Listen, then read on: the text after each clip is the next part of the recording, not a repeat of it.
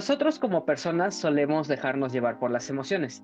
Dependiendo de nuestro estado de ánimo, es la manera en la que nos estaremos comportando y actuando.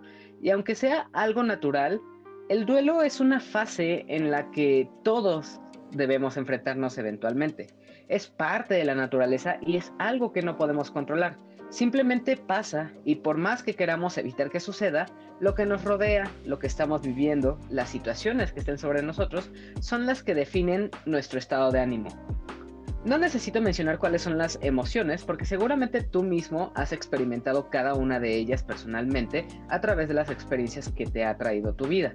Al tratarse del cine y también las películas, muchas se enfocan en retratar lo más fielmente posible las emociones, aunque eso sí, no muchas abordan las emociones tan a profundidad o de la manera en la que la película de la que vamos a hablar hoy trata. La película de la que vamos a hablar hoy nos habla sobre el duelo y la negación de la realidad de aceptar la terrible verdad de todo lo que está sucediendo. Se trata del duelo de Connor, un muchacho que ya es muy grande para ser un niño y muy joven para ser un adulto, pero por cuestiones del destino, a la corta edad de los 12 años, debe cargar con las responsabilidades de alguien mayor, pero lidiar con la inmadurez e impulsividad que corresponde a alguien de su edad. Esta vez estaré acompañado de alguien que ya, quien ya habrán escuchado en los saludos de episodios anteriores y también es creador de uno de los podcasts que constantemente recomiendo.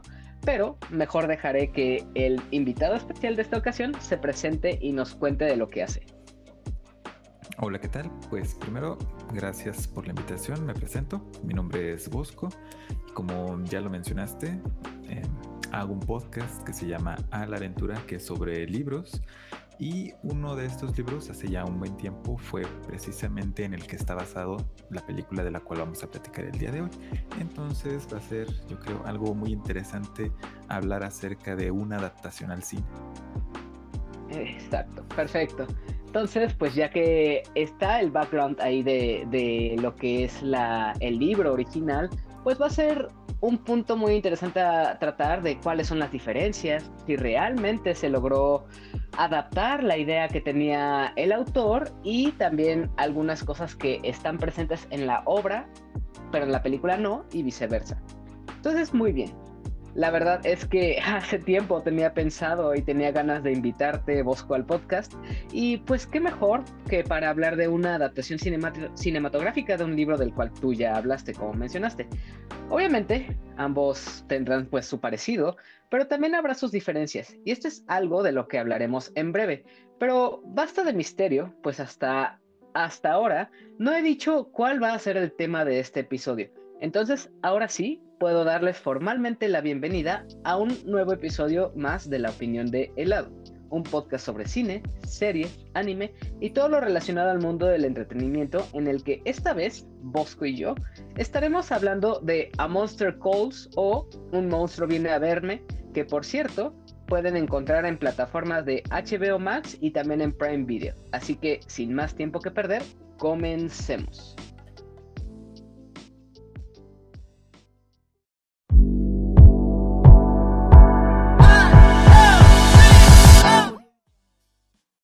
Ahora sí, podemos empezar con la ficha técnica de esta película. A Monster Calls, estrenada en el 2016, tiene una duración de 1 hora 48 minutos y como dije antes, la pueden encontrar en Prime Video y HBO Max. Y pues esta cinta es dirigida por Juan Antonio García Bayona y alguien que la verdad tiene mucho historial detrás. Por ejemplo, él dirigió otras películas entre las que están el orfanato, Lo imposible y la segunda película de Jurassic World. Un monstruo viene a verme es una adaptación del libro homónimo escrito por Patrick Ness, aunque la idea original es de, tengo entendido que es de, otra persona. No sé si puedas más contarme más acerca de, de la historia o cómo se originó este libro. Sí, por supuesto. El libro, vamos a repetir su nombre en español, de Un monstruo viene a verme, fue pensado originalmente por una amiga del autor Patrick Ness, que al igual que uno de los personajes estaba pasando por una situación de salud bastante complicada y entonces estaba tomando esto como inspiración para escribir. Sin embargo, falleció antes de terminar la historia y la idea principal de ella es lo que nosotros conocemos como, la novela. Al final, pues es un poco diferente a la idea original, porque pues no estaba completa como una novela y también para la película se le hicieron algunos ajustes y cambios, pero se le da crédito en la novela y en la película también a esta persona que se llama Siobhan Dowd, que falleció también antes de que esta novela pudiera publicarse.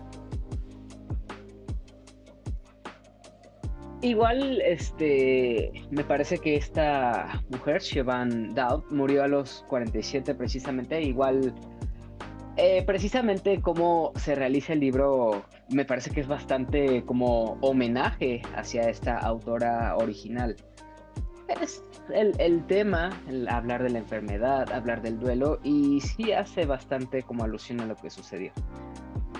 Continuando en cuanto al elenco que tenemos para la, adaptación cinematográfica, en pantalla podemos encontrar a Louis McDougall, Liam Neeson, Sigourney Weaver, Felicity Jones y Toby Kebbell cabe, es necesario destacar que Liam Neeson no como tal aparece en pantalla, mm, eh, tiene una pequeña aparición, un ligero cameo podría decirse, pero más bien él es la voz de uno de los personajes más relevantes y más importantes que le van a dar el nombre a esta película. Antes de clavarnos de lleno sobre esta película, es importante hablar de lo que es el duelo en general. Y es que precisamente esta cinta, lejos de solucionar un problema, que es lo que comúnmente vemos en otras historias, esta más bien muestra las maneras o herramientas para soportar algo que desafortunadamente no tiene arreglo y que simplemente debemos aprender a soportar y superar. Cuando una persona pierde a alguien cercano al pasar por un duelo, este proceso lleva tiempo e involucra diferentes emociones y comportamientos. Las reacciones ante una pérdida se conocen como reacciones del duelo. Estas suelen variar mucho de persona en persona e incluso en la misma persona a lo largo del tiempo y de los años. Las reacciones frecuentes del duelo incluyen sentimientos, pensamientos, sensaciones físicas y comportamientos complicados de entender para otras personas, ya que nosotros en un estado anímico normal nos es difícil entender por, por, la situación en la que está pasando eh, la persona que tenemos enfrente. Entonces es muy difícil interpretar cómo va a contestar o cómo va a actuar. Y es por eso que sabemos o conocemos que cada persona experimenta el duelo de una forma diferente. Generalmente una persona siente el duelo en olas o en ciclos, y esto significa que hay periodos de sentimientos dolorosos e intensos que aparecen y desaparecen. Esta película habla concretamente sobre las fases del duelo y cómo un chico de 12 años asimila lo que está sucediendo a su alrededor, que pues es básicamente lo que se abordará durante toda la película. Entonces, por favor, Bosco, ya que estamos encaminados con esto, cuéntanos de qué va más o menos un monstruo viene a verme. Muy bien. Pues justo como nos platicabas ya en la introducción, nuestro protagonista es Connor Connor está en una edad que de por sí es difícil. En la película tiene 12 años de edad y lo conocemos cuando está teniendo un sueño que más bien es una pesadilla que lo despierta súbitamente y parece que es un sueño que tiene de manera recurrente. Connor, nos enteramos después, vive con su mamá y al parecer su mamá está pasando por un momento de salud complicado porque Connor tiene que hacerse cargo de muchas tareas en su propia casa. Por ejemplo, se encarga él solo de vestirse, lavar su ropa, preparar su desayuno, que eso no tiene absolutamente nada de malo, pero sabiendo que vive con un adulto, esperarías que ese adulto le apoyara, pero Connor es bastante independiente. También sabemos que Connor va a la escuela donde hay un grupo de niños, en particular otro niño que es bastante grande, que todo el tiempo parece lo ha tomado como el blanco de burlas e incluso parece que también es común que después de clases se pongan a golpearlo o a empujarlo y eso bueno hace que nosotros tengamos una imagen de Connor como un niño que no está pasando por el mejor momento de su vida. Y entonces en la noche, cuando está Connor finalmente descansando, a eso de las 12 con 7 minutos, aparece en un campo que se encuentra cerca de su casa en Inglaterra un monstruo. Es un monstruo que tiene la apariencia de ser un árbol que ha cobrado vida.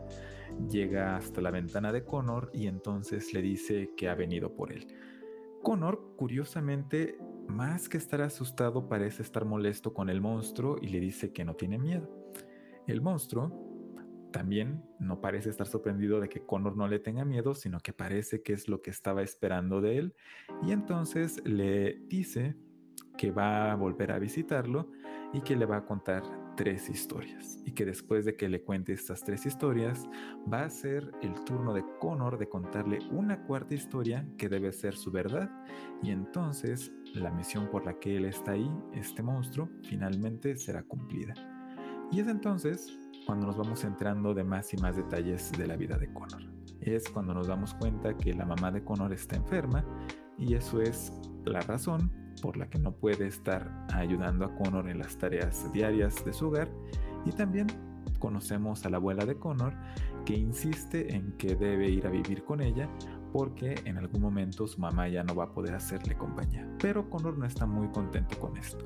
También sabemos de su papá que se encuentra en Estados Unidos y bueno, ese es el inicio de la historia y conforme vamos escuchando las historias que le está contando el monstruo a Connor, vamos entendiendo mucho mejor cómo es que Connor está viviendo su duelo y qué es lo que va a hacer una vez que acepte su verdad, que es el centro de toda esta historia.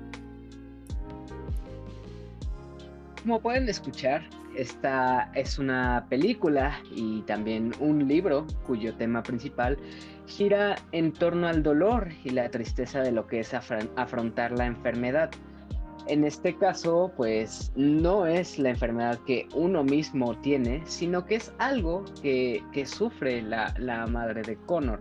Poco a poco entendemos lo que lo que le pasa a la mamá, los dolores que tiene, las distintas fases por las que pasa, pero más allá de mostrarnos cómo, es el progreso de la enfermedad, más bien nos muestra precisamente lo que es el punto de vista de Connor, como una persona cercana a una persona enferma, también de cierta forma padece los horrores de la enfermedad ya que es él quien se tiene que hacer cargo de, muchas cosas que, por ejemplo, a este chico de 12 años no le corresponden. Es un chico que tiene sus propios problemas, ah, es un muchacho que debe ir a la escuela y tener la vida de un niño normal, tener amigos, salir a jugar, divertirse, pero no, es todo lo contrario, ya que lo que está sucediendo simplemente nos muestra la rabia que siente Connor, la ira, como constantemente este chico quiere hacer todo, absolutamente todo, lo que lo aleje de la realidad y de aceptar que muy posiblemente este chico estaría por enfrentar algo todavía más grave, lo cual no está listo para aceptar y comprender. Desde el principio nos ponen al tanto del sufrimiento de Connor a través de las pesadillas, como lo dijo Bosco, a través de este monstruo que a pesar de ser algo atemorizante, e intimidante, realmente a este chico no es algo que le afecte, ya que él tiene peores pesadillas. Este monstruo, interpretado por Liam Neeson, se, se, muestra como una figura gigante y atemorizante que visita al muchacho todas las noches a las 12.7 exactamente. Lejos de ser un monstruo que, que lo que se podría pensar comúnmente vendría a empeorar la situación, es más bien alguien que visita a Connor cuando más lo necesita. Cuando este chico está más agobiado y asfixiado por lo que sucede, este monstruo llega y a través de distintas historias le intenta enseñar o mostrar a nuestro protagonista la manera de conseguir el valor y fortaleza que necesita para afrontar lo que está por venir. A grandes rasgos, Bosco, ¿qué, es lo que podrías decir que, te gustó más de esta película? Creo que en general esta película va dirigida a un público más joven. Es decir, Eh, el libro está pensado para un público infantil. No pensemos en niños muy pequeños, sino precisamente niños de la edad de Connor, 11, 14 años, en ese rango de edad. Entonces, lo que más me gustó de esta película es que toca todos estos temas de la pérdida, del duelo, de las relaciones que hay en la familia, la relación de la familia de Connor con su madre, con su abuela, con su papá, son bastante complicadas, lo cual es algo de esperarse cuando un miembro de la familia está pasando por una situación tan difícil como la mamá de Connor. Y si nos referimos a ella como la mamá de Connor, es que en general a lo largo de la película es todo lo que sabemos de ella. No se nos da su nombre rápidamente, entonces si me voy a referir a ella, igual su papá. Sabemos que tiene un nombre, al final aparece en los créditos, pero en general es el papá de Connor. Entonces me gusta que trata los temas de manera bastante sincera y no tiene miedo la película de mostrarte el impacto emocional que esto tiene en un niño. Algo que yo rescato mucho es el labor que se hizo con el actor principal, que es, eh, ese nombre, todos los nombres que son ingleses me cuesta trabajo, Luis McDougall. Ah, ándale. Que, él logra retratar eh, el dolor que siente en distintos momentos, pero también eh, la manera en la que está logrando reprimirlos. Hay escenas, por supuesto, donde está llorando, donde deja salir todas sus emociones, pero creo que lo que hace que tenga más impacto todo lo que pasa es cuando está tratando de ocultar esas emociones. Una parte muy importante de la historia es que Connor debe buscar la manera de aceptar la situación en la que se encuentra y afrontarla en lugar de evadirla, pero a lo largo de la película vemos cómo hace todo lo contrario. Entonces esa manera de ocultar lo que siente, de desviarlo, de encaminarlo por otros lados, me parece que es lo más rescatable y es un gran mérito de este actor. Y creo que también el trabajo de fotografía de la película hace una gran labor para enfatizar todo el rango emocional que muestra a lo largo de la historia. Hay momentos en los que también le toca sentirse bastante feliz, bastante contento, no son muchos por la naturaleza de la historia, pero todo esto se refleja de una manera eh, muy auténtica y eso creo que vale mucho la pena porque pienso que algunas películas que van dirigidos a este público a veces tienden a suavizar mucho lo que presentan o ser demasiado melodramáticas y creo que esta película logra un buen equilibrio entre la parte fantástica de este monstruo y la parte más cercana a nuestra realidad. De hecho, es, es muy bueno eh, esto que dices. Hay algo que sí me llamó mucho la, atención y es precisamente esto de los nombres de los otros personajes.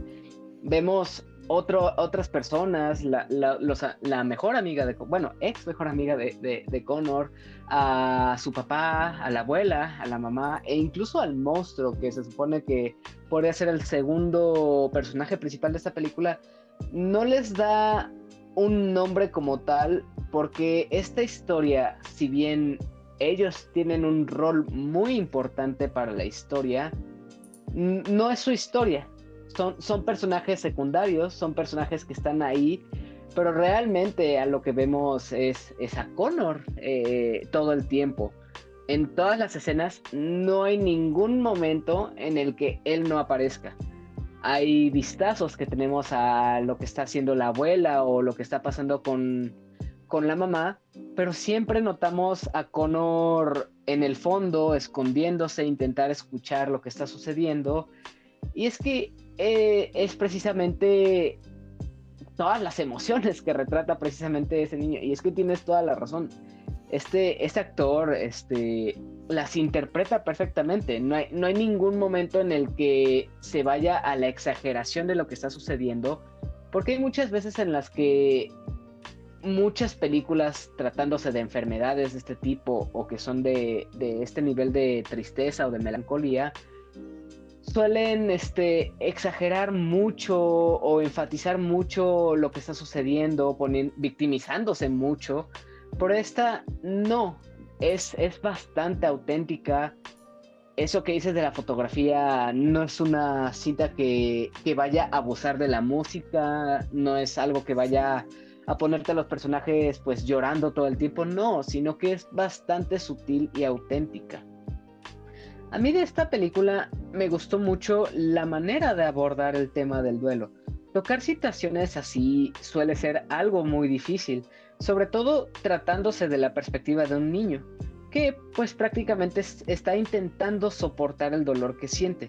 Me gustó que esta cinta lleva al espectador de manera de una manera muy clara el mensaje que quiere dar de lo que es el dolor y que está bien que queramos que todo termine por buscar nuestra propia paz, ya que pues estar padeciendo cosas así es algo que nosotros en nuestra naturaleza está querer alejarnos de esto.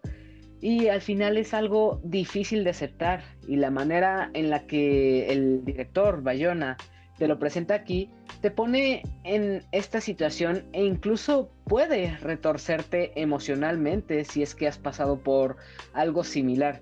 Incluso la mera idea de pensar que un familiar cercano está enfermo hace que te lamentes o entristezcas.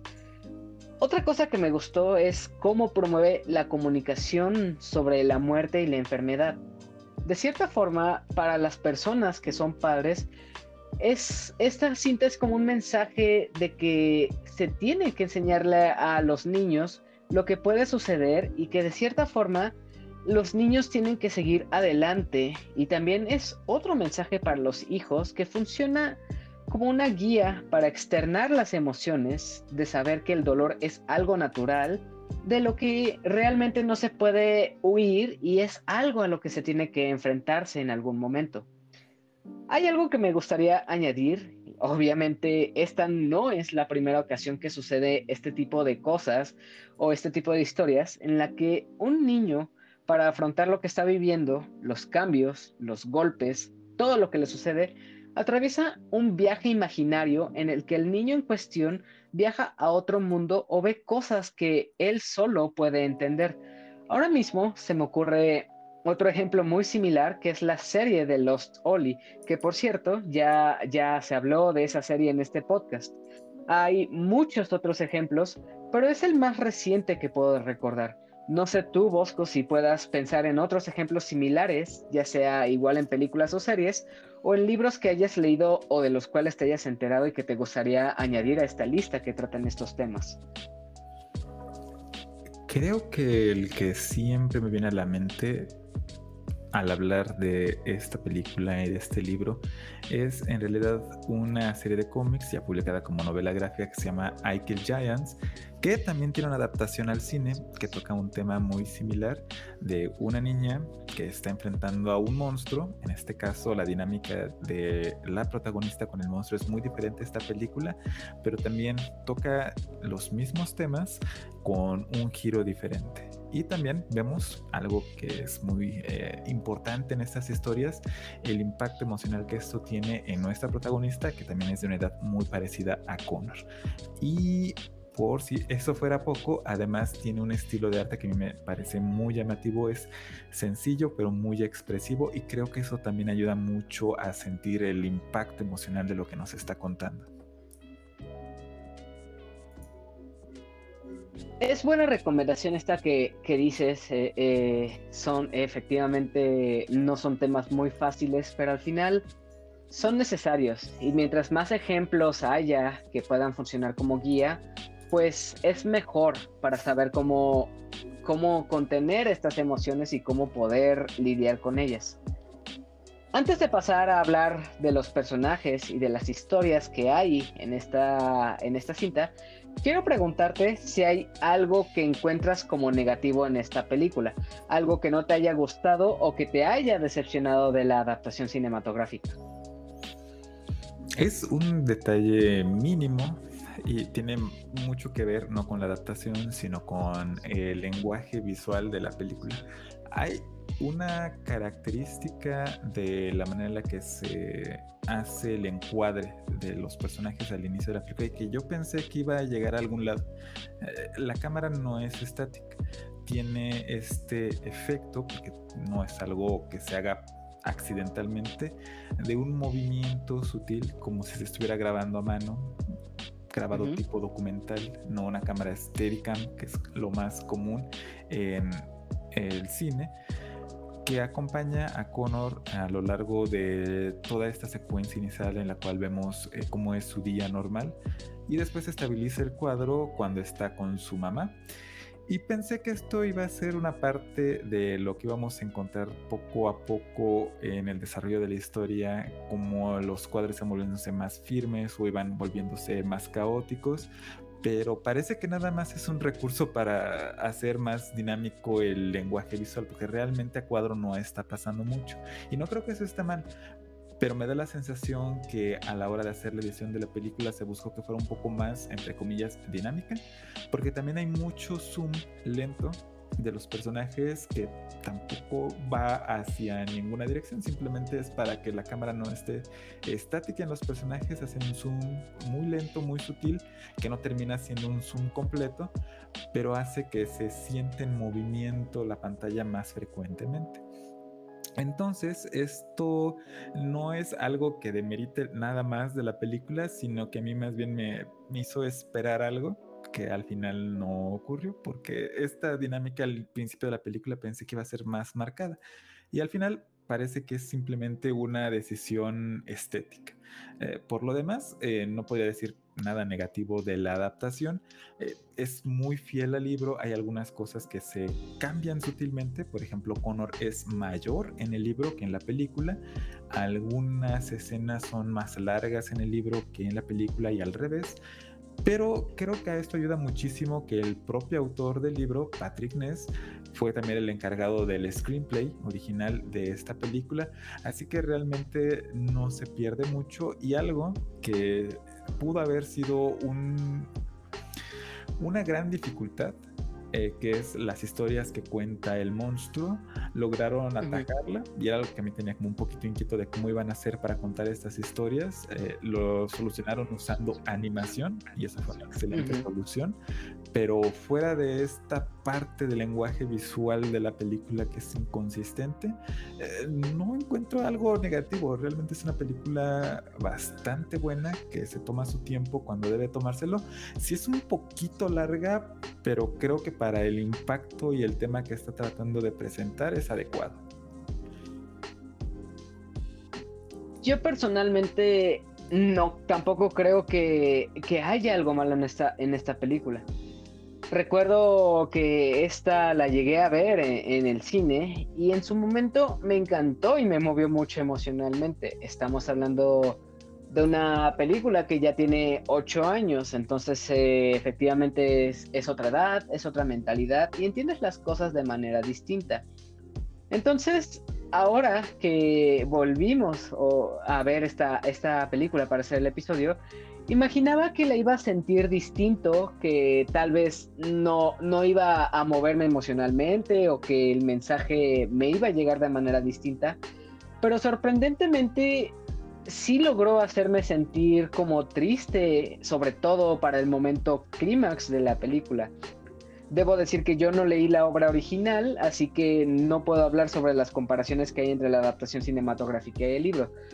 Obviamente investigué un poco, eh, supe un poco acerca de cómo, cómo se llegó a la idea de este libro, pero aún así tener ambas ambas historias, tanto el, libro original como la película, te dan un contexto todavía más grande de lo que quiere contar esta historia. Además de estas diferencias que, dijiste eh, de la edad y sobre el comportamiento de algunos personajes y también sobre los cuentos, ¿hay otras cosas que haya diferencia entre película y obra, aparte de las que ya mencionaste? Quizás la que más impacto tiene es el rol de la amiga de Connor. En el libro tienen más interacciones y es más claro que la amiga de Connor se distanció de él eh, desde el momento que Connor empieza a tener dificultades emocionales por la enfermedad de su mamá. Y esto también termina siendo una de las cosas que el monstruo con sus historias y con que Connor empiece a ir manejando el duelo de una manera más madura, se solucionan. Eso se pierde un poco en la película, es más, eh, sugerido que explícito y también ya no se recupera en el clímax de la película, en resolución de la historia. Esa es quizás la diferencia más grande. La otra diferencia puede ser en la manera que las historias son contadas, que se soluciona en la película con la narración de Liam Neeson, que te presentan como cuentos, como tal, y animación, las historias que está contando. Y finalmente la historia de Connor está mucho más integrada con el final. Es decir, la historia y la resolución de lo que pasa con su mamá es una sola historia continua hasta el desenlace del libro. Mientras que en la película es primero la historia y después el desenlace lo cual pues es una necesidad del lenguaje cinematográfico, porque no puedes cerrar, o al menos no puedes hacerlo tan fácilmente, no puedes cerrar una película eh, de la manera que puedes cerrar un libro. Y en las películas necesitas darle un cierre un poco más, em, más rotundo. En el libro puedes dejar que las cosas eh, queden flotando un poquito más. Y esa no creo que sea una diferencia que demerita la película.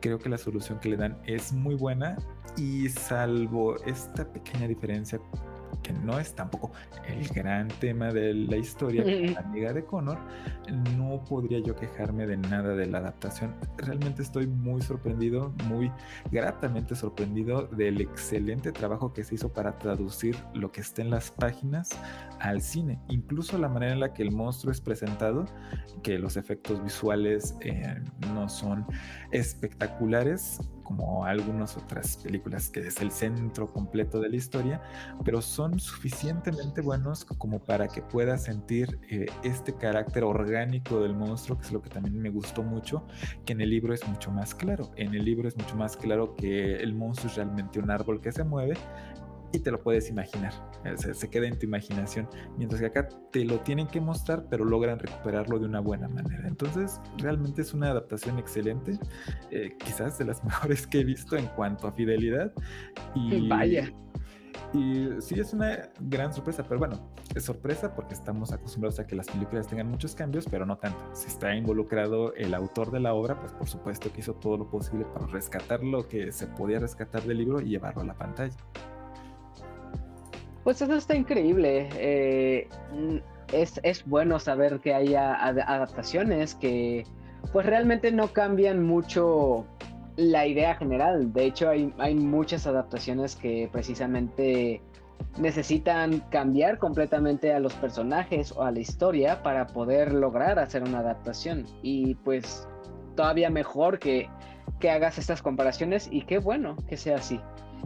Ahora sí, ya que tenemos las generalidades y las comparaciones, vamos a profundizar más en la película, sus personajes y las historias que vemos. Hablemos primero de Connor, que es el protagonista de esta historia.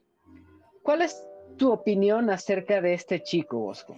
¿Empatizas con él y piensas que está justificado lo que hace? ¿O estás más del lado de, de que él es alguien berrinchudo y que huye de la realidad? Creo que mm, es fácil pensar esto último que mencionas, que Connor está actuando de una manera que es poco razonable, pero eh, aunque podemos decir que no es un niño pequeño, sigue siendo un niño. Está pasando por el periodo de convertirse en un adolescente con todo lo que esto implica y eso ya es bastante difícil para cualquier persona. Este paso de ser niños a convertirnos en adolescentes y después en adultos creo que es bastante difícil para todos. Pero cuando no tienes eh, cerca de ti a tus padres, a uno porque ya no está viviendo contigo, se fue a otro país, y a la otra persona porque está pasando por una enfermedad que además es eh, muy devastadora. Eh, queda en la película y en el libro implícito que está enferma de cáncer, la mamá de Connor, y por lo tanto cada que tiene un tratamiento de quimioterapia pues queda absolutamente agotada. Esa es la razón por la que Connor tiene que volverse independiente.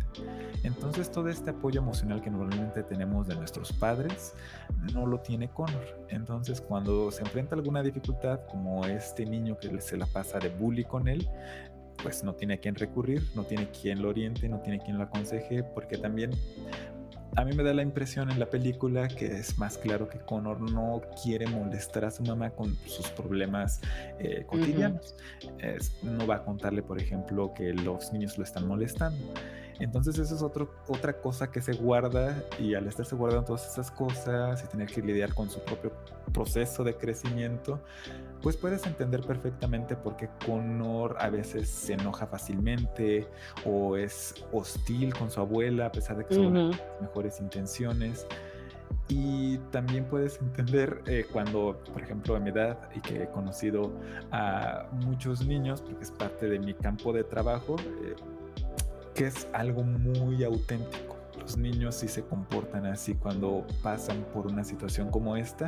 Y no solo los niños, también los adultos. Entonces, de, mi lado, eh, sí me dio mucha empatía Connor desde el libro y en la película. Además, con la excelente actuación, pues fue muy fácil sentir eh, que Connor está pasando por algo difícil y que era importante prestar atención a todo lo que estaba diciendo y lo que estaba haciendo yo de cierta forma entiendo la molestia que tienen algunas personas con el protagonista porque muchas veces este, se llega a la conclusión de, que estos personajes pues son bastante berrinchudos, bastante molestos. Es, es otro, otro, otro caso que podrá pensar eh, para las personas que han visto Babadook hay un niño en esa película que constantemente se la pasa gritando o haciendo gestos que podrían parecer muy molestos para los adultos. Pero al final, ese, ese es el comportamiento que tienen los niños. No, no podemos esperar que un niño... No estoy diciendo que, que sean así todo el tiempo, sino que tanto adultos como niños nos dejamos llevar por las emociones y los niños que apenas están empezando a experimentar las emociones, o por ejemplo el caso de Connor que está en este paso de la niñez a la adolescencia, está aprendiendo muchas cosas sobre sí mismo y de su entorno y la reacción que tiene son bastante auténticas, como dices. Connor en esta película, pues de momentos parece como un muchacho desesperante, terco, violento, impulsivo y grosero, y que tal vez sea un chico que actúa de maneras un tanto horribles, precisamente con la abuela, que efectivamente no está ahí para hacerle daño a Connor ni para molestarlo, pero a pesar de, de, de estos comportamientos, y es otra cosa que veo que molesta a muchas personas, es que él no tiene consecuencia alguna ni en la escuela, ni en su casa, ni con alguna figura adulta que lo rodee, ya que vemos que son muchas cosas malas las que hace, como, como destroza la casa de la abuela, este reloj tan preciado que era para su abuela, como cuando arremete contra el bully, o sea, este tipo de, escenas se espera que este tipo de niños tengan un castigo, pero de cierta forma sería absurdo cuestionar el comportamiento de este chico, ya que en primer lugar es alguien que a su edad intenta comprender y aceptar lo que está sucediendo, entonces su comportamiento es algo natural dentro de lo que cabe. Y es una de las frases que se me quedó grabada de esta película, que es cuando está en la sala de la directora y Connor se sorprende que no recibe ningún castigo y la directora le dice que qué sentido tendría castigarlo. El daño ya está hecho y un castigo no solucionaría nada, simplemente empeoraría las cosas que ya están graves de por sí. Y es que gran parte de la cinta quiere que veamos y entendamos lo que está pasando por la cabeza de Connor. Vaya, toda, toda la película es una interpretación de su psique y después de todo, creo que si nosotros, o al menos yo, hubiera estado en una situación así, tal vez habría actuado de una manera similar, sin control alguno sobre mis emociones y mis acciones. Y también como Connor, pues, eh, la manera en la que exterioriza sus emociones y la, la soledad a través de este monstruo hace que pienses que pues este chico guarda todo en su interior, todo el rencor y la ira, Y precisamente este monstruo es la manifestación de todas esas emociones y toda esa tristeza que siente. Y de no haber aparecido este, este ser ficticio, este ser de fantasía, todas, esas emociones que atormentaban a Connor no habrían salido y no habría terminado de cerrar este ciclo con su madre. Pasemos con el siguiente personaje más importante, que es el monstruo. En ningún momento se le dan un nombre, ni, ni este mismo se presenta, así que dejémoslo como monstruo tal cual. A ti, Bosco, ¿qué te pareció la presencia y manifestación de este ser? ¿La encuentras justificada en cuestiones narrativas o más bien lo ves como un simple recurso para poder desarrollar la historia? Creo que el monstruo es uno de los elementos de este libro que puede ser un poco complejo eh, entender por qué una figura fantástica es necesaria para explorar todo lo que pasa al interior de la mente de Connor, pero es precisamente por la dificultad de expresar estas ideas con la madurez de un niño de 12, 13 años. A mí me parece que el elemento del monstruo nos ayuda a poder darle sentido a los distintos conflictos que está enfrentando Connor, que terminan eh, consolidándose en su cuarta historia. Y este recurso de las tres historias lo que hacen es ir mostrando gradualmente eh, las contradicciones de los conflictos humanos y que estos no tienen necesariamente una solución satisfactoria en el sentido narrativo. Por ejemplo, la primera historia trata sobre un príncipe, una madrastra, un rey, en el cual Connor incluso él lo menciona, que no le queda claro cuál es el punto de la historia, porque el príncipe al final hace algo muy malo y termina siendo un muy buen rey y la madrastra sí es una bruja, pero no hace lo malo que se cree que había hecho. Entonces, este recurso del monstruo es la manera en la que se nos pueden presentar todas estas ideas complejas sin necesidad de que tengamos que recurrir, por ejemplo, a un monólogo interno de Connor largo y extendido, a, o a que todo esto se le presente con eh, personas adultas de su alrededor.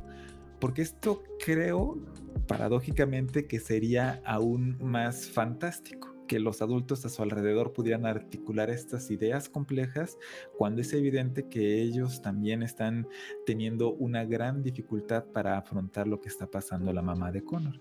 Y retomo un poco lo que mencionabas, que hay personas que quizás les parece frustrante que a Connor no lo regañan porque destruye la casa de la abuela, pero en esa misma parte de la película, en esa misma escena, vemos como la abuela también termina destruyendo una parte de su casa, eh, de lo que hace Connor. Y es porque podemos entender que la abuela está igualmente enojada como lo está Connor y puede entender que no tiene como mucho sentido estar conservando un reloj que es una reliquia familiar y que es bellísimo y una obra de arte, incluso podríamos denominarlo así, si no tienes a una persona que es su hija para poder compartir con ella estas cosas. Entonces, eh, no tiene sentido estar guardando cosas si no tienes a las personas a tu alrededor. Pero esta idea, eh, que es muy sutil, pensando que esta obra originalmente era para niños, pues requiere de este recurso adicional del monstruo que hace que todas estas ideas que quedan flotando y que a lo mejor un niño puede ver a su alrededor pero no logra consolidar, eh, terminen siendo encaminadas. Por supuesto, creo que a lo mejor a algunas personas les puede parecer un poco absurdo que a veces el monstruo hasta parece que está interactuando con el mundo real, eh, pero si suspendemos un poquito nuestra incredulidad, es más que suficiente para aceptar que todo eso es una manifestación de las emociones de Connor de hecho, precisamente eso que dices de, este monstruo que, interactúa con la realidad, se nos deja ver que, realmente todo esto está en la cabeza de, de, Connor. Por ejemplo, sería absurdo que alguien piense que, este monstruo es real. No, no, no está en duda para nada, ya que todo el tiempo pues, por ejemplo, el jardín de su casa, el camino a la iglesia, el cementerio, todos los días está normal. cuando más se nos deja ver que, este monstruo, más, más que, que un recurso de fantasía, es más bien la motivación o la manifestación de todas sus emociones. Y esto se deja muy en claro ya para la tercera historia, que es la del hombre invisible, que quería dejar de ser invisible para los demás. Vemos un plano en el que Connor corre en contra de, su agresor y al monstruo atrás de él también como avienta las, las mesas, las sillas y parece que los niños que están ahí pueden verlo. Pero inmediatamente después de ver este plano, vemos nuevamente este mismo plano, no antes, no después, la misma escena, pero con él corriendo en contra del agresor y cómo termina encima de él. Son momentos que pueden ser prácticamente espejos, pero una es la realidad de lo que los demás ven y la otra es cómo este monstruo es parte de la, de la realidad de Connor. Si bien para nosotros los espectadores y para el resto de las personas que están ahí el monstruo no es real, para Connor sí lo es, como, como él está convencido de que este monstruo puede tener la cura para salvar a su mamá, cómo, cómo sostiene un diálogo con su padre al hablarle de que ve un monstruo que lo visita y que le dijo que lo va a curar, o, o cómo lo visita todas las noches, para Connor es algo muy real. Ya volviendo a la opinión que tengo acerca de este monstruo, a mí me pareció bastante interesante dentro de, dentro de las teorías que giran en torno a esta película, dicen que este ser es una manifestación de su abuelo y hace un poco de sentido por, por ser alguien que Connor perfect, que, que, alguien que conoce perfectamente a Connor. Cosas que, que, dice su madre y también por lo de la foto que ve Connor y se ve a Liam Neeson como el abuelo. Y Liam pues es el mismo que hace la voz del monstruo. Además de esto, a este ser como personaje, me gustó bastante este gigante salido del mismo árbol que está cerca de, su casa y que surge cuando Connor más lo necesita, lo vi como una manera muy acertada de establecer una conversación interna en cómo, se, cómo debe superar Connor las cosas.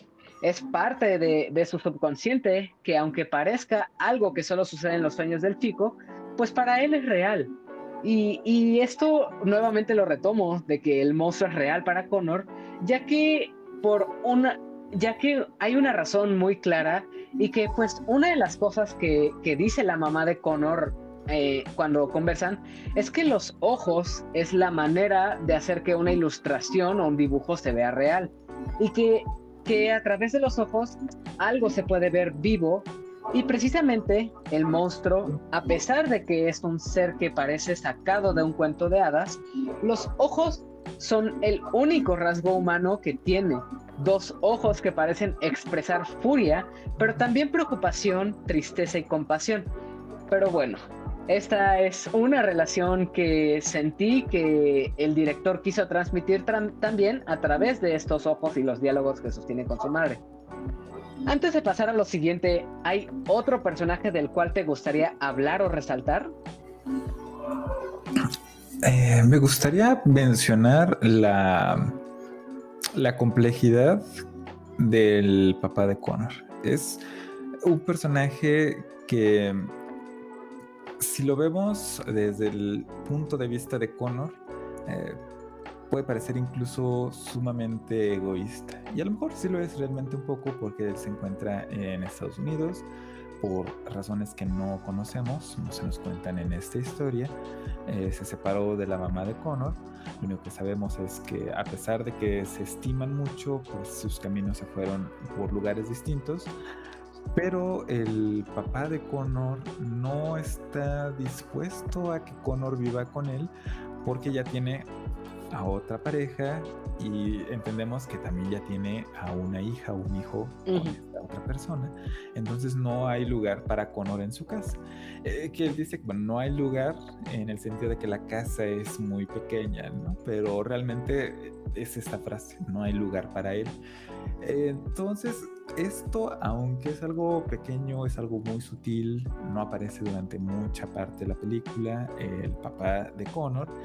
Eh, es bastante complejo todo lo que involucra, todos los matices que esto tiene, de lo que nosotros como adultos entendemos de una relación padre-hijo, de pareja, eh, todas las cosas que conlleva esta dinámica entre los dos también nos ayuda a entender mucho por qué Connor se siente solo porque en lugar de contar con el apoyo de al menos uno de sus padres, eh, no lo tiene presente y no es claro que esta figura de su padre en algún momento vaya a cambiar. Eso sí, eh, su padre no es que sea completamente malo y eso es también lo que conecta con las historias que le está contando el monstruo, eh, porque él también tiene sus propias obligaciones. El momento que se separa de la mamá de Connor, pues naturalmente adquiere otras responsabilidades que no tenía antes y también algunas de las que tenía cambian, como es el caso de Connor. Eh, entonces, a mí me gustó mucho esto porque es toda una subhistoria completa que no es fundamental para eh, la historia de Connor, para lo que se nos cuenta, si no se dan más detalles, eso está perfecto con lo que conocemos, pero es suficiente para entender todo este remolino de emociones, toda esta complejidad que existe alrededor de la enfermedad de la mamá de Connor y cómo otras personas también lo viven.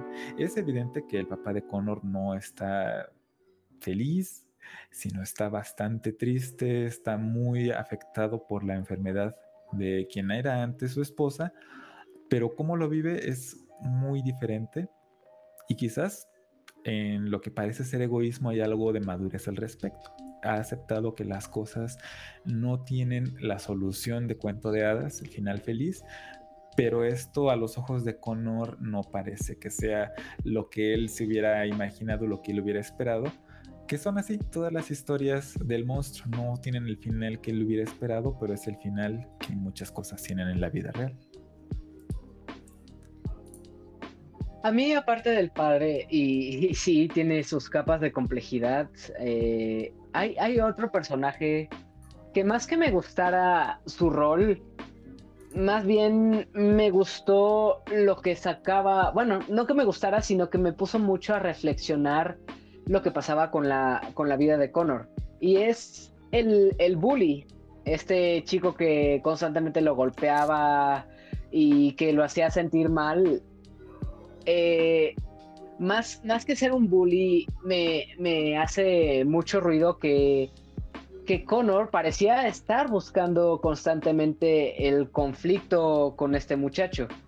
¿Y por qué, por qué razón? Pues cuando tienes un problema enorme, estás pasando por alguna enfermedad o una situación angustiante, una manera de, distraerte de eso es tener otro problema encima. Eh, son cosas que incluso en la medicina se conoce como de sustituir un dolor con otro dolor. Si te duele, por ejemplo, el pie, eh, el codo o golpéate el codo para que se te olvide el dolor del pie, para que te empiece a doler el codo. O sea, es una manera de sustituir, es absurdo, pero pensándolo y, pasándolo al ejemplo de lo que Connor está pasando, ¿qué, ¿qué dolor sería más fácil tolerar? A un chico que, que te golpea y te hace bullying, o algo todavía más grande e irremediable, que es la pérdida, la pérdida de la madre. Entonces, más que el personaje en sí, este, este concepto entre el bully y Connor me, gustó mucho y me puso a pensar bastante. Ahora sí, ya que hablamos de, de, un poquito de los personajes y también acerca de algo complementario sobre estos, Ahora sí, pasemos a las historias que nos cuenta el monstruo. Así como Connor sintió que las historias no tenían nada que ver como, con lo que estaba sucediendo, ¿tú realmente sientes o encuentras alguna relación de las tres historias que cuenta el monstruo con lo que está viviendo el muchacho? Y también, aparte de esto, ¿hubo alguna que te llamara más la atención por encima de las otras? Eh, sí, creo que el punto principal de todas estas historias está en, por una parte, aceptar que las interacciones que tienen las personas unas con otras no son siempre con los resultados que uno quisiera. Y por otra parte, también involucran mucho aceptar que hay cosas que en sus resultados y la manera en la que se llegó a ellos no hay tanta concordancia, pero es porque las cosas en la vida real no ocurren de una manera eh, organizada en la cual vas a tener un inicio, un desarrollo y un desenlace. De las tres historias, eh, la primera nos presenta la perspectiva de personas que hacen cosas que son eh, buenas y malas, pero eso no cambia que algunas de las cosas que hacen beneficien a otros cuando hacen algo malo y al revés, que hay cosas que a veces tienen un resultado positivo pero perjudican a otras personas. Eh, y también esto tiene mucho que ver con la manera en la que Connor em, siente que debe ser castigado por eh, lo que siente en el fondo eh, acerca de la enfermedad de su mamá. Y bueno, sobre eso seguramente vamos a regresar un poco. Pero esta primera historia a mí me gusta mucho porque también em, juega con nuestras expectativas de cómo son las historias tradicionales de cuentos de hadas el rey, la madrastra, eh, la bruja que es la madrastra, el príncipe, em, la joven que es una persona común y corriente de la que va se enamora el príncipe. Cómo todo esto realmente son em, ideales de cómo quisiéramos que fueran las cosas, pero en la práctica son muy diferentes. La segunda historia nos presenta un panorama de alguien que es capaz de hacer el bien, pero lo hace solamente en sus términos, que es un apotecario, que es un tipo de, alquimista, que es un encargado de crear medicamentos, que termina siendo aislado de su comunidad por los actos de otra persona. El encargado de la iglesia que habla acerca de que ese apotecario no está cerca de la fe de Dios, pero que en el momento que necesita de su ayuda está dispuesto a renunciar a esta fe que defendía con tal de obtener su ayuda y entonces el apotecario se la niega. Y de nuevo, esto nos presenta personas que hacen cosas buenas y malas, pero que eso no hace que sean absolutamente buenas o absolutamente malas. Sin embargo, eso termina con consecuencias eh, fatales para las hijas del apotecario. Y la última historia es la más sencilla, eh, y es también una de las diferencias entre el libro y la película, porque en el libro está desarrollado durante más tiempo esta historia de una persona que es invisible y que desea ser vista, pero que no parece ser la solución a sus problemas ser vista. Y creo que de fondo todo lo que está ahí es que lo que necesitamos no es necesariamente lo que nosotros queremos. Y eso también es un algo metanarrativo. Las historias normalmente tienen a personajes más interesantes si lo que un personaje quiere es distinto a lo que necesita. Y un personaje crece cuando se da cuenta que lo que necesita no necesariamente es lo que quiere. Y Connor finalmente lo que está tratando de lidiar en su interior, de darle sentido y tratar de poder encontrarle una solución, es que por momentos y muy frecuentemente quisiera que su mamá falleciera de una vez, es decir, que no que ya no puede con que su mamá esté en un periodo donde no es seguro que va a morir hoy o mañana o la semana que viene. Saben que va a pasar, pero está agonizando lentamente y es algo largo. Y pues cada día que pasa es eh, pasar por el mismo dolor de saber que hay una persona que va a fallecer, pero que puede ser hoy, puede ser mañana, que hay algún tratamiento que quizás funcione y sabes que lo más probable es que no funcione pero hay que probarlo. Y sabes que lo más probable es que falle y que sientas la decepción de que falle, pero no puedes negarte a probarlo porque qué tal que este sí funciona. Y justamente esto que quiere Connor y esto que necesita Connor eh, le causa mucho conflicto y las historias terminan siendo la manera en la que él reestructura esta pesadilla que tiene porque nosotros al principio vemos que Connor tiene una pesadilla en la cual está sosteniendo la mano de su mamá y cae su madre. Pero después nos enteramos que realmente no es que caiga su madre, es que la suelta y la deja ir. Entonces ahí está este conflicto de lo que él quisiera es no soltarla, porque eso es lo correcto, lo apropiado, lo que hace una buena persona, como este príncipe, como esta bruja, como este rey, como este apotecario, como este párroco, pero no es lo que necesita.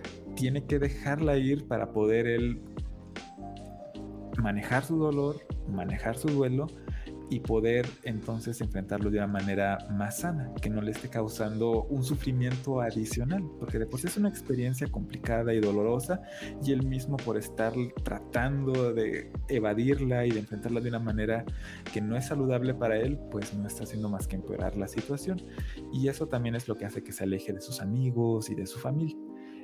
En ese sentido, las historias me gustan mucho, me gusta mucho la historia del príncipe porque juega con nuestras expectativas, pero todas tienen de fondo algo que no es tan evidente, pero si pones atención a la historia, eh, termina haciendo clic, incluso sin que te des cuenta, como que caen las piezas, se acomodan de una manera muy, muy razonable, muy sensible, pero también muy sutil y entonces hasta sientes que, bueno, quizás eh, es accidental que así caigan, pero por supuesto sabemos que no es así. Todo está estructurado de una manera muy bien pensada para que esta sensación de realidad y de fantasía termine siendo lo que haga a Connor dar un paso difícil pero necesario.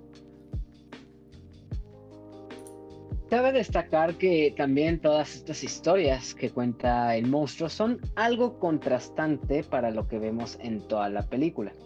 Estas historias se nos muestran con otro tipo de animación que son como pinceladas de acuarela y precisamente eso se, se nos dice en uno de los diálogos, esto haciéndolo lucir y sentir como un libro de cuentos ilustrados, pero también imagino que su razón de ser, que estén animados de esta manera y con este estilo visual, debido a la historia que tienen tanto Connor y su madre con el arte, ya que pues vemos que la madre de Connor le habría gustado incursionar en el mundo del arte, pintar, etc. Y Connor, pues obviamente por influencias de su madre, también se mete en el mundo del arte. Volviendo a lo que son las historias, e, eso es algo muy padre y lo estuviste mencionando, que más allá de tener una, una moraleja, que es, es algo todavía más sencillo de lo que hay en estas historias, estos pequeños cuentos llevan a una reflexión sobre lo que está pasando y entender lo que lo rodea. Cosas como que no todo es completamente bueno o malo, sino que hay maldad en la bondad y viceversa, es, es una enseñanza de que no todo llega necesariamente a los extremos o que también otras historias como la del hombre invisible, pues obviamente ser visible para otras personas tiene sus consecuencias. Todas estas historias son manejadas para que Connor entienda o acepte lo que está sucediendo. Esto que dices de, de poder diferenciar entre lo que quieres y lo que necesitas y además de que estas sean historias aplicadas específicamente al caso de Connor, son cosas que podemos aplicar nosotros a nuestra propia vida. Es algo que no solo se queda en la película y hasta que termina, sino que nosotros mismos pues podemos pensarlas, analizarlas y esto es algo que aplica a lo que nosotros también hacemos. Ya para cerrar esta parte e ir a las conclusiones, creo que esta es una pregunta que, ya tocaste de cierta forma, pero nuevamente la retomo para, para asegurar y, hablar bien sobre esto. ¿Piensas que esta es una película para niños? ¿O, es algo que exclusivamente los adultos eh, puedan comprender? Yo soy de la idea que no debemos subestimar a los niños. Y por lo tanto, yo pienso que esta película es apropiada para justo los niños de la edad de Connor. Quizás hasta más jóvenes. Pienso que de 10 años en adelante es una muy buena edad para ver esta película. Entre más tratamos nosotros de cobijar, proteger y esconder a los niños eh, de todas las dificultades que hay en el mundo real, eh, es más difícil que tengan la oportunidad de aprender de ellas. Y claro, es importante que nosotros les proporcionemos a los niños un entorno seguro cuando pueden ser lastimados, pero una película no te puede lastimar. Y por eso es importante que estos temas los podamos ver a través de historias en el cine, en la televisión, en los libros, en las historietas, en la música, porque ahí podemos explorarlos y acercarnos a temas tan difíciles como este, del duelo, de la enfermedad, de la pérdida, sin que nos hagan daño, sin que nos lastimen. Y, es, y esta es una idea que realmente me robé de un autor que me gusta mucho, de Neil Gaiman, que es justo lo que menciona cuando él escribe historias para niños. Una vez que cierras el libro, que se apaga la película, ahí se acaban las cosas, ahí se acaba el peligro, se acaba el riesgo, se acaba lo feo, pero tuviste la oportunidad de experimentarlo, de verlo, de pensarlo, de poder aprender de ello. Y creo que de esta película se pueden aprender muchas cosas. Incluso como adulto, eh, reflexionas y piensas y te pones a cuestionarte sobre este tema y sobre lo que tú crees acerca de él, acerca de incluso de tus propias pérdidas, de cómo tú las has vivido. Y para un niño, pues es la oportunidad de ver a alguien similar, a eh, un niño o una niña en Connor, qué es lo que pasa, cómo lo experimenta. Y como lo hemos platicado, son muy auténticas sus reacciones y cómo se comporta. Así que esto ayuda mucho a que un niño pueda ver y entender todo lo que ocurre. Naturalmente, por supuesto, el consejo es que si tú eres padre, tutor o guardián de una niña o de un niño, y ve esta película, pues estés ahí para contestar sus dudas, para acompañarlo, para explicarle cosas que no entienda, porque pues también tiene su componente que es más sutil, que a lo mejor no es tan claro y a lo mejor amerita ver la película una segunda vez, cualquier otra cosa, pero fuera de eso, yo creo que es una película que para estas edades de 10 en adelante vale mucho la pena. Efectivamente, igual siento que, esta sí es una película para niños, pues muchas personas sienten que a los niños se les debe proteger, pero esto más bien rosa en la sobreprotección, ya que se les esconde la verdad. Y si estos, si bien son temas que tal vez no les toque experimentar ellos mismos en carne propia, y ojalá no sea el caso, si no se les muestran estas cosas, después puede ser muy tarde para ellos para saber qué, lo que sienten y cómo lo externalizan, cómo, cómo muestran sus emociones y sentimientos ante el mínimo problema, pues más adelante si no, si no ven cómo hacerlo, después se les va a hacer muy difícil o imposible este tipo de, películas, sobre todo con estos temas tan serios y tan importantes, es algo necesario para los niños y sobre todo para abrir el diálogo entre los niños y los adultos. Eh, he sabido, y, precisamente tú lo mencionaste, que, se piensa que, los infantes o, personas de, de una edad muy temprana no comprenderían la muerte, la tristeza, el dolor como, como nosotros ya más adultos lo sentimos. Pero es todo lo contrario. No es como que un niño llegue a la mayoría de edad y diga, ok, ya sé lo que es tristeza, ya sé lo que es, es enojo, entonces ya puedo lidiar con estos demonios. No, un niño incluso pasa por emociones, pasa por sentimientos e ideas que un adulto no tiene ni idea. Y al mismo tiempo, al no haber, no, no existir esta comunicación entre las emociones y entre este tipo de conversaciones tan importantes, hace que esa comunicación y esa enseñanza de alguien que ya pasó por eso no se le transmita a un niño. Y este niño, al no conocer sobre eso, pues simplemente no tiene esa experiencia o esa guía para poder lidiar él mismo con estas emociones. Todavía falta unas cuantas cosas por conversar, pero antes de eso tomaremos una breve pausa y tras una breve cortinilla continuamos. Así que enseguida volvemos.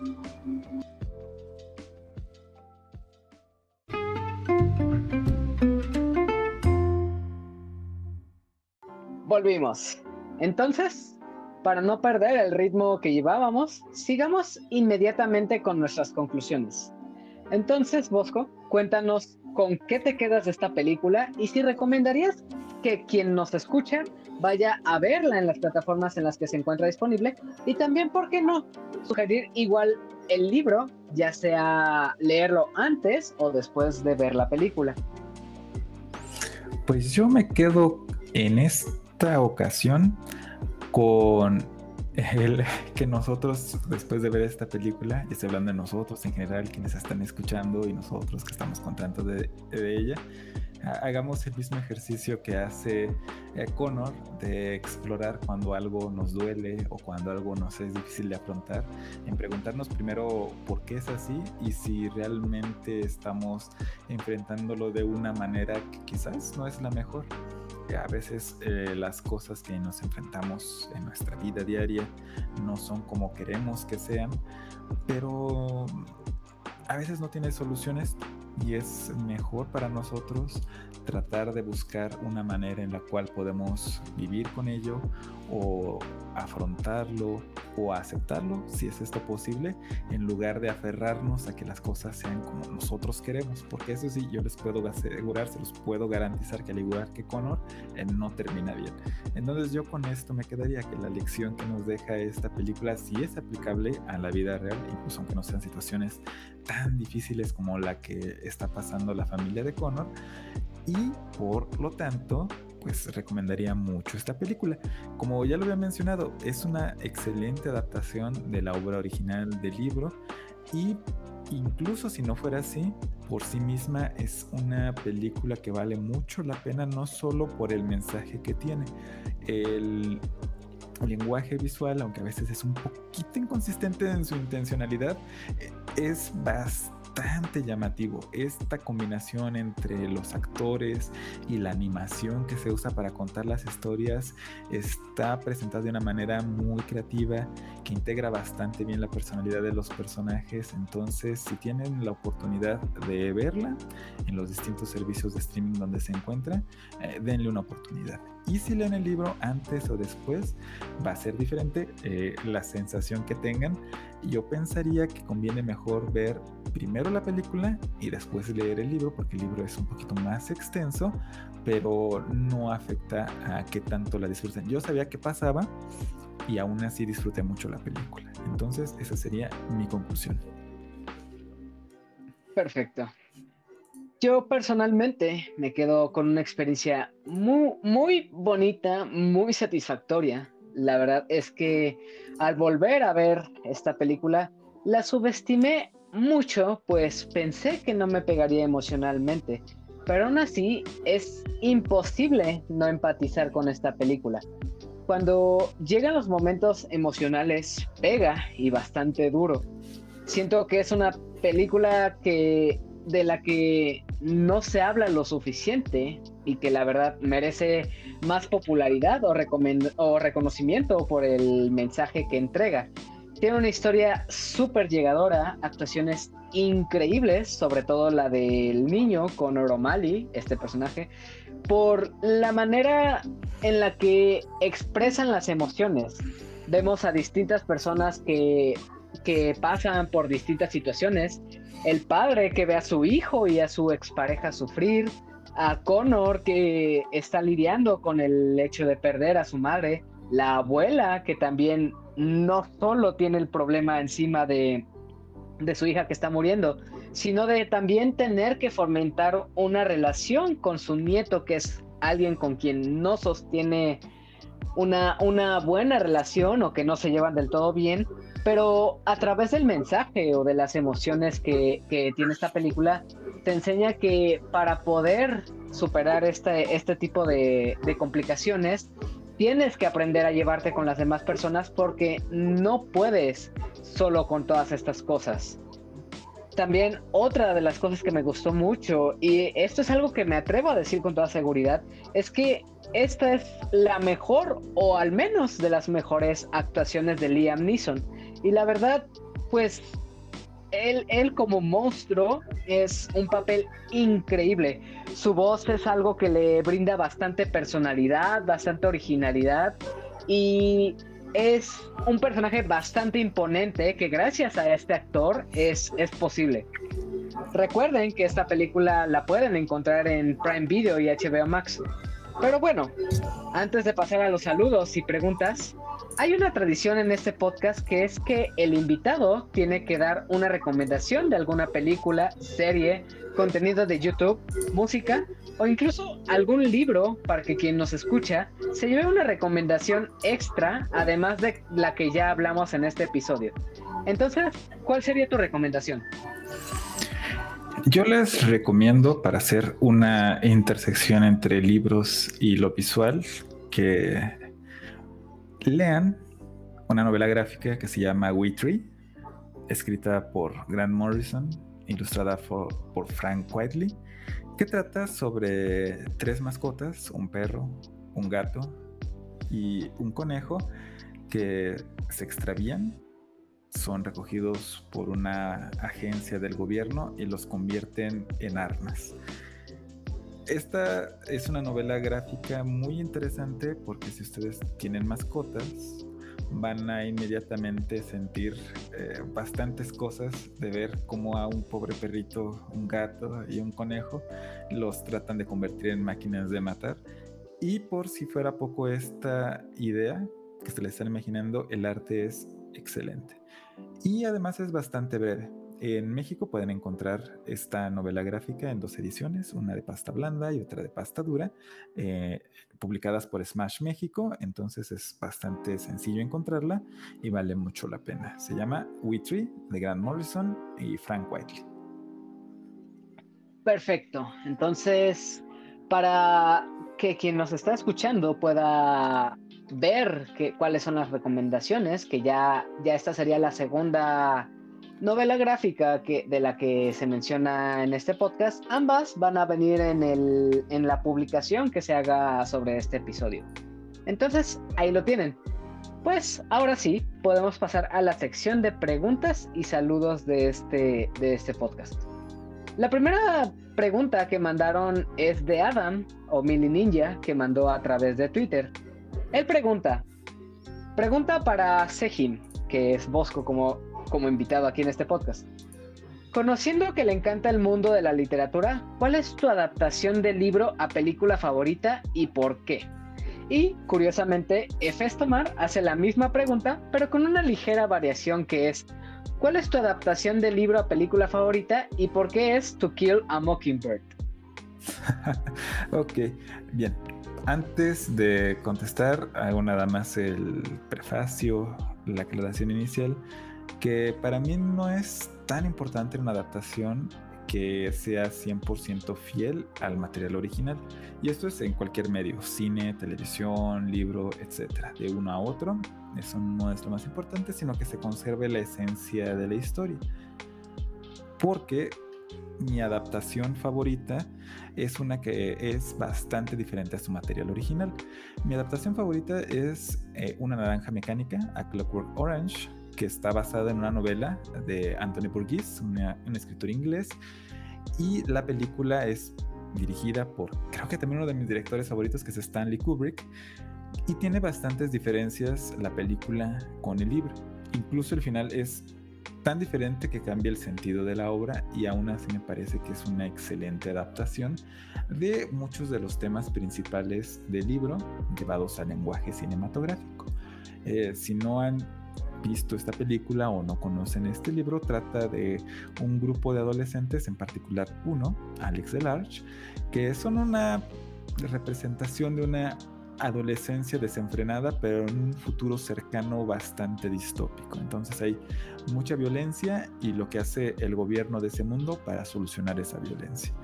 Eh, excelente película, excelente libro, pero diferentes uno del otro. Perfecto, entonces ahí está la respuesta. Y tenemos otra pregunta que es de Elenita Bustamante, quien pregunta, ¿cuál es la película que te haya hecho llorar más? Vas tú primero y ya te sigo.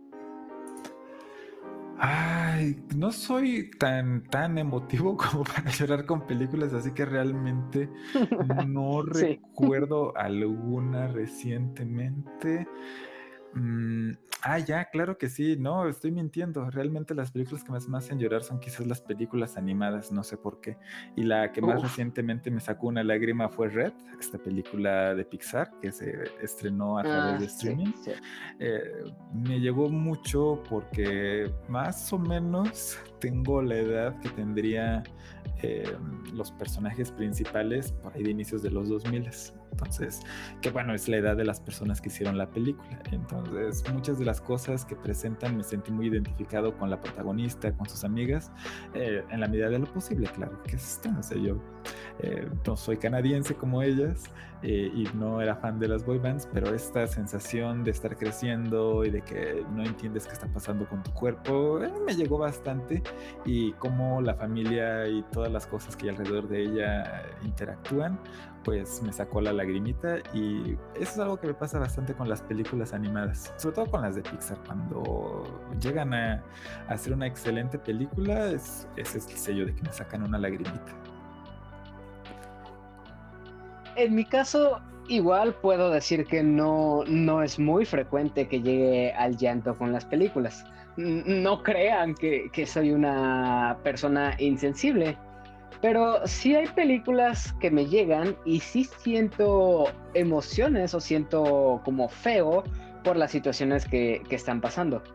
Pero de las que podría decir que más me han pegado y me han destrozado emocionalmente, porque sí, sí me han afectado, sí me han como hecho reflexionar mucho, si acaso no el llanto, ya que no es como la única manera de expresar como la tristeza, las películas que puedo decir que sí me llegaron a causar este tipo de emociones de tristeza, de melancolía, de, desilusión, son La La Land, que de por sí es mi película favorita, no como tal llegó a la desilusión o a la tristeza, sino que la manera de, enseñarte este mensaje de perseguir tus sueños, de, a pesar de que tengas que dejar muchas cosas atrás que tú amas para poder conseguirlo. Y de cierta forma queda perfecto con el mensaje que también tiene esta película, que, que lo que queremos no es realmente lo que necesitamos en La La Land. Te enseña que el perseguir tus sueños a veces no, no coincide con compartirlas con las personas que más amas o que más quieres.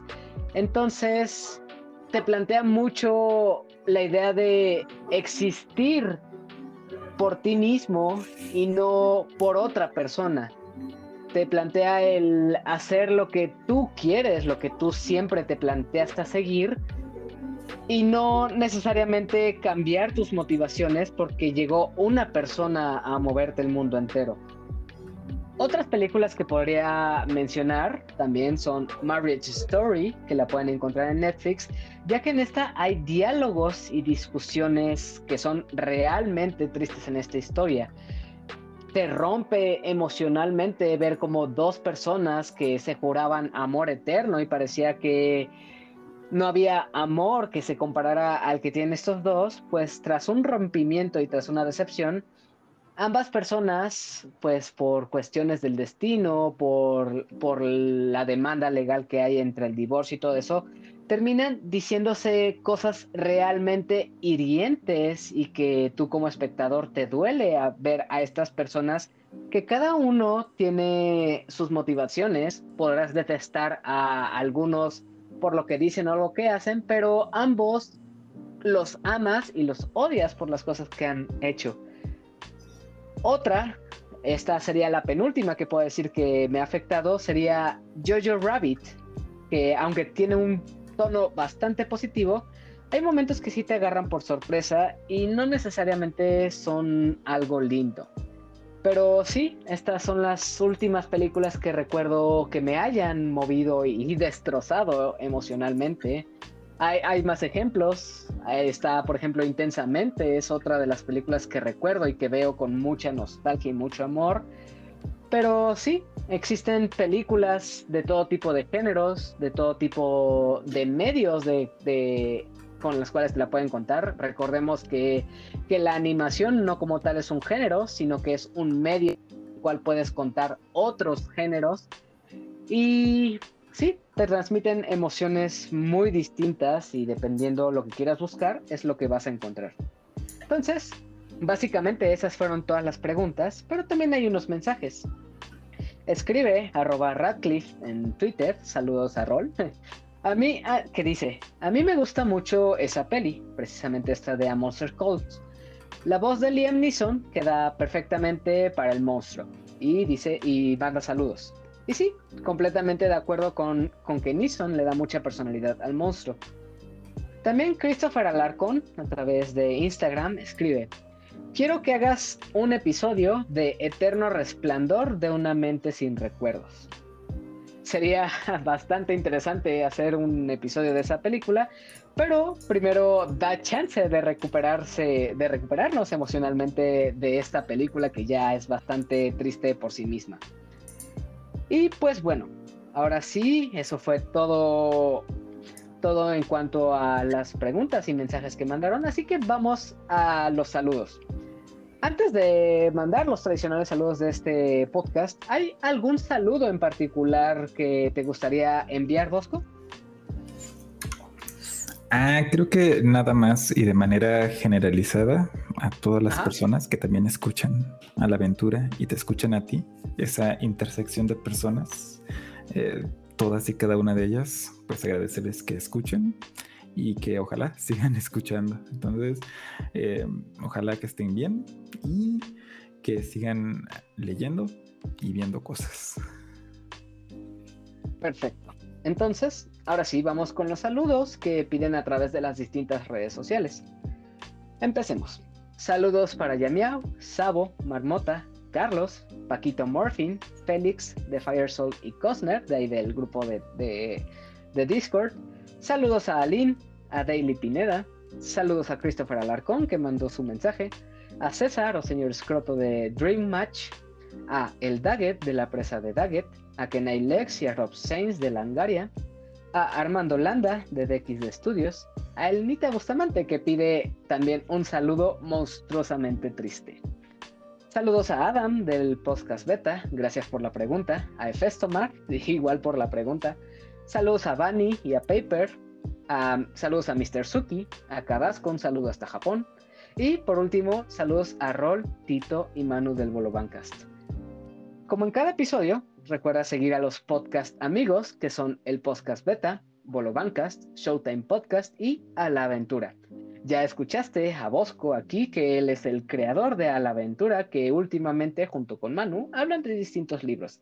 Así que, pues ya que hablamos de esta película, corre a escuchar el episodio que hizo Bosco sobre el libro de Un monstruo viene a verme. Pero bueno, Bosco, cuéntanos dónde pueden seguirte, de tu podcast nuevamente para que quien nos escuche se interese más sobre escucharte y saber de lo que creas. Y también, si tienes algo más que agregar para este episodio, tú dilo. Este es el espacio para que puedas hacerlo. Por supuesto, pues como ya lo mencionaste, pueden escuchar a La Aventura, que es un podcast sobre libros y lectura. A veces realmente no es solamente hablar del libro, sino también de sus temas principales y muchas veces eso nos lleva a hablar acerca de qué es lo que hace interesante leer. Pueden encontrar a la aventura en todos los lugares donde es posible escuchar podcast. Por supuesto es Spotify, Apple Podcasts, Google Podcasts, incluso lo pueden encontrar en Evox, en Deezer, en Amazon Music y por supuesto hasta en las plataformas tan conocidas como iHeartRadio.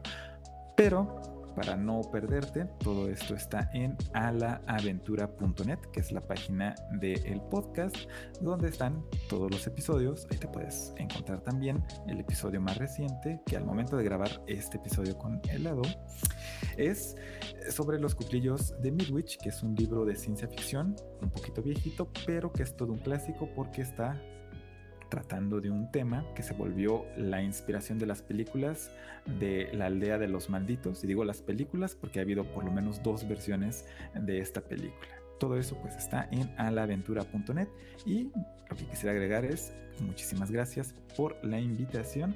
Ha sido un placer hablar ahora de cine, de una película que es a mi juicio bastante buena y ojalá que las personas que están escuchando nos compartan si han visto esta película y qué les hizo sentir. Al contrario, es un gusto tenerte. Eh, últimamente he escuchado bastantes de tus episodios, y igual los saludos, la interacción.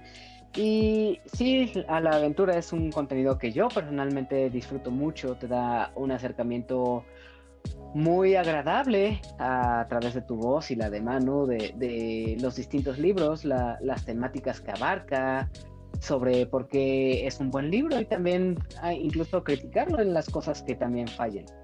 La verdad, te agradezco mucho que para hablar de esta hermosa película y ojalá puedas volver para que hablemos de alguna otra película o serie que haya sido alguna adaptación o que incluso no necesariamente una adaptación, sino que sea una película o contenido que haya sido de tu interés. Las redes de Bosco y los enlaces a su podcast los anexaré al post de este episodio para que puedas suscribirte a su contenido y puedas escucharlo en las distintas plataformas en las que está disponible. Igual, si eres nuevo en este podcast y quieres seguirme a mí y a las redes del podcast, hay un enlace a Linktree en el que en la descripción de este episodio en el que pues puedes encontrar mi perfil personal de Twitter, las redes del podcast y también las plataformas donde puedes encontrar este contenido, entre las que están Spotify, Apple Podcast, Anchor, Pocket Cast, iBox y ahora YouTube también. Si este contenido te gustó, Recuerda que puedes apoyar en Patreon para poder motivar a mejorar el contenido y traer nuevos episodios y por supuesto mejores todavía, con nuevos invitados y distintas temáticas. Ahora sí, sin más que agregar, podemos despedirnos de ti. Muchas gracias por escuchar. Ojalá hayas disfrutado de este episodio y decidas volver para futuros episodios. Nos despedimos de ti deseándote lo mejor. Adiós y hasta la próxima.